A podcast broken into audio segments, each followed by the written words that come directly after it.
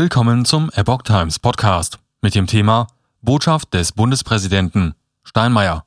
Ja, es kommen auch auf uns in Deutschland härtere Tage zu. Ein Artikel von Epoch Times vom 27. März 2022. Bundespräsident Frank-Walter Steinmeier hat die Menschen in Deutschland auf wirtschaftliche Einbußen als Folgen des Krieges in der Ukraine vorbereitet.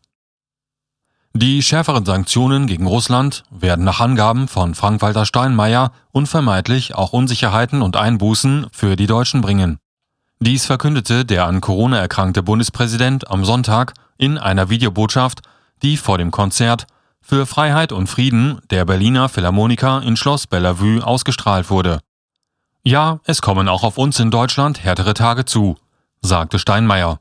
Die Deutschen müssten aber die Unsicherheiten und Einbußen tragen, wenn die Solidarität mit der Ukraine ernst genommen werden solle.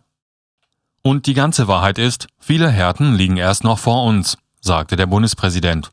Und weiter, unsere Solidarität und unsere Unterstützung, unsere Standhaftigkeit, auch unsere Bereitschaft zu Einschränkungen werden noch auf lange Zeit gefordert sein. Steinmeier appelliert auf Stärke der Freiheit und Demokratie. Gleichzeitig appellierte Steinmeier, nun nicht auf die Angst zu setzen, sondern auf die Stärke der Freiheit und der Demokratie.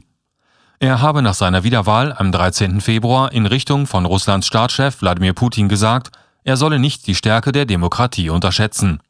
Heute sei klar, Putin habe sie unterschätzt.